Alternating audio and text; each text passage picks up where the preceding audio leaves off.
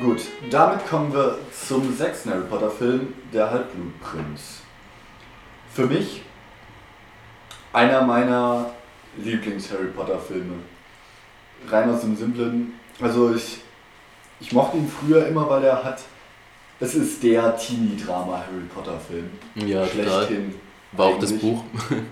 Es geht ja eigentlich nur um Liebe, Freundschaft, bla, hin und her Mhm. und irgendwie, ich weiß nicht, ich mochte es immer. Ich fand es immer nett. Ich mochte den, wir hatten es ja vorhin angesprochen beim fünften, das Mhm. übertriebene Color Grading. Das Ja, oft um total. sehr sepia-lastige Aufnahmen geht, die überzogen melancholisch bis zum geht nicht mehr sind. Ja, ich finde, ich find das Color Grading ist auch der beste Ansatzpunkt, um den ganzen Film zu beschreiben. Ich glaube, David Mhm. jetzt, der am Anfang sich so ein bisschen umhertapsen versucht hat, im fünften hat jetzt einfach mal gedacht, so, ich lasse jetzt mal die Sau raus, ich tob mich richtig inszenatorisch aus und hat er irgendwie auch super gemacht, Ja. finde ich. Eben neben diesen bräunlichen, entsättigten Tönen gab es ja immer noch die, die Draco-Szenen, die alle einen sehr argen Blaustich haben. Ja, Oder auch den Kampf ähm, zwischen Draco und Harry im Bad, ja, der voll. auch sehr bläulich ist. Natürlich, weil es halt Draco ist. Ja, klar. Geht um Draco in der Szene.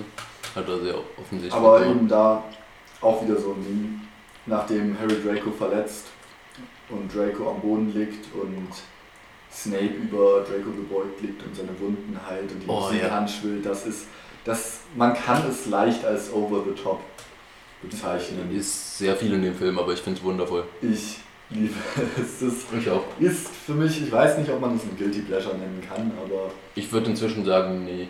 Also ich habe ihn früher immer so ein bisschen fertig gemacht, den Film, weil ich, weil ich einfach sehr an den Büchern gehangen habe Mhm. und dann war ich so im Kino und ich war einfach nur enttäuscht, weil er so viel vom Buch auslässt. Aber wenn man es dann schafft, sich davon loszulösen, dass es einfach so eine 1 zu 1 Buchumsetzung sein muss, wie es die ersten beiden waren, dann, dann, dann ist es wirklich ein großartiger Film, weil atmosphärisch transportiert er so viel vom Buch rüber. ja. Das macht er fantastisch. Ja, mich, mich hat früher nicht mal gestört, dass er Dinge vom Buch weglässt, sondern dass er ja Dinge dem Buch hinzugefügt hat. Wie die Fuchsbau-Zerstörungsszene. Okay, bei der bin ich immer noch ein bisschen skeptisch, ob die jetzt gut ist. Die finde ich wirklich ein bisschen arg vom Buch abweichend. Also, Ich finde sie halt weder gut noch schlecht. Also, sie hätte es ich, eben ich auch hab nicht Spaß, wenn ich gebraucht. sie angucke, aber ja, klar, es hätte sie nicht gebraucht. Aber um die Atmosphäre, um die Spannung aufzubauen, um dieses langsam gehen auch die sicheren Orte, Das die stimmt. wir haben, kaputt. Am Ende wird Das ja stimmt. Hogwarts ansatzweise zumindest zerstört. Ja, Die große Halle von Bellatrix, dass der Fuchsbau da brennt. stimmt schon. Das macht Es auf jeden Fall zerfällt was halt aus. so langsam alles. Und man merkt richtig, dass jetzt ein Sturm aufzieht. Das macht der ganze Film so gut. Ja. Dieses Gefühl. Deswegen, ich gucke den unfassbar gerne. Ich habe ihn früher auch, wenn ich halt eben dachte, ich habe Bock auf ein Teenie-Drama. Harry Potter 6. Natürlich. Nicht irgendwie irgendwas anderes, nein, Harry Potter 6. Ja, War der perfekte Ausgleich und ich habe gleichzeitig noch Harry Potter gekriegt. ist großartig. Auch am Anfang ist es schon inszenatorisch so toll, wo, wo diese Riesenkamerafahrt über diese Brücke und dann in die Mhm. Winkelgasse reingeht. Da merkt man so richtig, jetzt hauen sie ihr Budget Stimmt, raus. da, da, da fangen sie auch schon an, Bekanntes zu zerstören. Die Winkelgasse ist quasi Winkelgasse, ja. Aber eben auch immer diese Lichtblicke, die sie dann geben mit den Weasleys. Ja. Mit Wie dem heißt der Laden? zauberhafte Zauberscherze. Doch, zauberhafte Zauberscherze. ist gut. Dachte ja. Kam mir gerade irgendwie im Kopf zu simpel vor, aber ja, Ich glaube. dachte ich auch. Was hier wirklich, also der, der Film hat auch einen tollen Humor. Absolut. Am besten in der Felix Felicis-Szene. Ich habe selten in Harry Potter so viel gelacht wie Harry auf quasi Drogen. Ja, stimmt. Aber Danny Wenn das- Radcliffe macht es auch Daniel großartig. Radcliffe, das, das war sein Glanzmoment für mich Ja. in der gesamten Reihe. Total. Fantastisch, wie er das Slughorn überzeugen soll und Mhm. Aragog, Ist super. Beerdigung, das ist wirklich toll gemacht. Und natürlich, wir haben Slughorn jetzt. Erstmal ein Charakter, Mhm. Jim Broadbent, unfassbar toll. Ich, Hat er super gemacht. ich liebe den Typen und er macht den Slughorn so schön, weil er ist, er ist zwar irgendwie, er ist irgendwie, er verweigert sich ja Harry und er verweigert quasi weiterzuhelfen, weil er auch selber als Charakter so ein bisschen zwiegespalten ist, weil er mit seiner eigenen Vergangenheit bzw. seinen Taten in der Vergangenheit nicht klarkommt. Ja, Aber gleichzeitig bleibt er doch durchgehend so ein liebenswerter Kerl, das stimmt der schon. halt, der nichts Böses möchte. Und das kann der Schauspieler halt. Total. Und auch was den Humor angeht, allgemein ist auch, auch die allererste Szene. Es ist die allererste, naja, am Anfang zumindest, wo Dumbledore und Harry da am Bahnhof King's Cross sind und diesen Dialog haben. Das ist einfach super lustig. Ja, es Also ist nicht King's Cross, glaube ich. Das ist einfach Nicht eine King's Cross. U-Bahn-Station. Irgendeine U-Bahn-Station. Metro. Ah ja, An Underground, wie es so schön heißt. Underground. Ja. Ja, dann gehen sie zu Slughorn.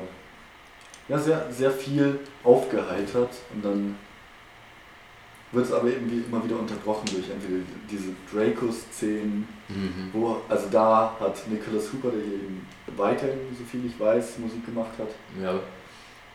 einen tollen Job gemacht mit diesen Draco-Themen. Ja, Soundtrack fand ich auch viel hervorstechender Ähm. jetzt als im fünften. Diese, diese leichten, ich meine es waren Geigen mit einer Flöte oben drüber, ganz leicht, die so was melancholisch, aber trotzdem nicht drückendes hatten, Ja, aber total. insgesamt gleichzeitig mit den Bildern und der Prämisse trotzdem total bedrückend wurden. Ja, was Wenn Draco- ansatzweise verstörendes. Ja, Es ist so. wenn Draco in den Raum der Wünsche geht, um das Verschwindekabinett. Es Zu suggeriert testen. halt so, irgendwas ist falsch, diese Ja, Klänge. Das genau. ist total gut. Toller Job da auf jeden Fall. Ja, die Musik war wirklich super, auch die immer diese Gitarrenklänge in den eher in den Teenie-Szenen, Mhm. wo Hermine sich bei Harry ausweint. All diese Dinge. Die Szene fand ich früher immer schrecklich. Hatte ich immer richtig so. so dieses Oh. Ja, aber Was- das funktioniert ja auch super. Ja, das ist wunderbar. Das ist toll. Und eben auch gleichzeitig dieses, die Momente mit Ron und Lavender können ja, oder sind ja eigentlich schöne Momente, weil man, man könnte sich ja theoretisch für Ron freuen. Aber irgendwie tut man es nicht. Ich habe Natürlich immer nicht. bisher mit ihm. Weil Lavender halt auch nicht gerade so sympathisch ist. Ron, Ron. One, one. Ja, Lavender. Lavender war halt davor immer zu unwichtig. Und die haben sie übrigens auch super besetzt. Ja, toll. Lavender ist optisch wie aus dem Buch. Auch top. Und auch genauso nervig. Ja, kommt hin. Haben sie super gemacht. Ja, Ron wirkt zwar in dem ganzen Film so ein bisschen tump, Mhm. dumm, äh, irgendwie hat immer so einen, so einen richtigen geifernden Blick irgendwie. Ja, Man, total. man merkt bei ihm manchmal nicht, was abgeht, aber Da merkt man auch langsam richtig, was sich was sich aufgebaut hat über die Reihe, dass sie Ron doch so ein bisschen zu dem, zu dem Watson neben Sherlock Holmes gemacht haben. ja, das Zu stimmt. so einer bisschen Witz, ansatzweise Witzfigur irgendwie. Ein ja. bisschen schade, dass sie den Charakter nicht besser ja, im rausgekehrt haben. siebten, in den siebten beiden Filmen ist quasi Ron, sind Rons Momente Das dann stimmt. erst. Da haben sie es dann endlich mal. Was ich auch ja, schön finde, ist, wie sie den Aufbau zwischen Ron, äh, Harry und Ginny inszeniert haben, Stimmt. was sich ja auch sehr, sehr langsam anbahnt. Und Es ist gut, dass sie sich dafür Zeit gelassen haben. Mega. Beim Buch kam es tatsächlich sogar ein bisschen plötzlich, fand ich. Daran erinnere ich mich. Eben, ich erinnere mich auch nicht so gut, aber ich meine, es ist irgendwie ziemlich schnell passiert. So. Auf jeden Fall nicht so wie im Film. Ja, also im, im Buch wurde halt deutlich eindeutiger Harrys Gefühle im Vorhinein klar gemacht. Ja, Im Film ist es, glaube ich, nicht mehr als in der Szene, als Hermine die Vögel auf Ron schießt genau. und dann Harry fragt, wie er sich dabei fühlt, wenn er Ginny mit ihm sieht. Das ist genau aus dem Buch eigentlich. Ja, Wurde es übernommen? das ist aus dem Buch. Finde ich schön. Also, ja, es war ein bisschen brutaler im Buch, soweit ich mich erinnere. Ron hat geblutet und alles. Ja, da haben ihn die Vögel getroffen, die gehen sie nur gegen die Tür. Und Genau. Dadurch wirkt es aber ein bisschen comichaft im Film tatsächlich. Das ist ja im Film total überinszeniert, wie sie dann So da steht. Also alles, ja. vor dem off quasi offenen Fenster und der Wind weht ihr durch die Haare.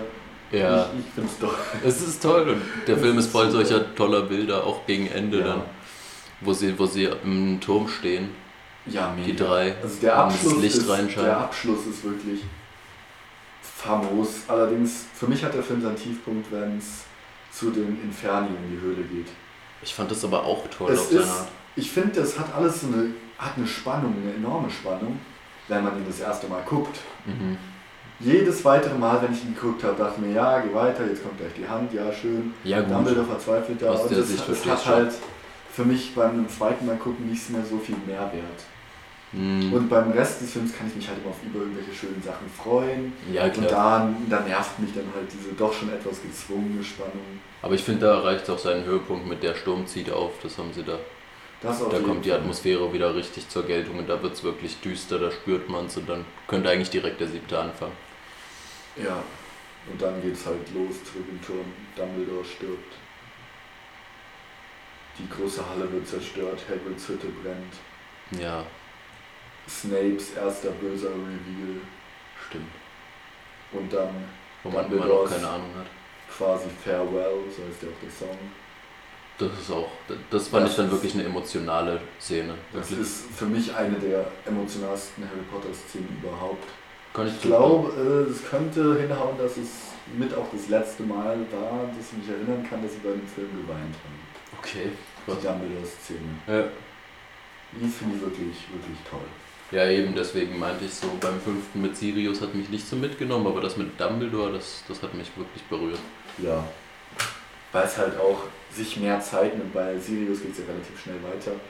Hier ist wirklich die Zeit, dass die ganze Schule versammelt ist und die Ja. Zauberstäbe in die Luft Ja. strecken und das dunkle Mal mit dem Licht vertreiben. Stimmt.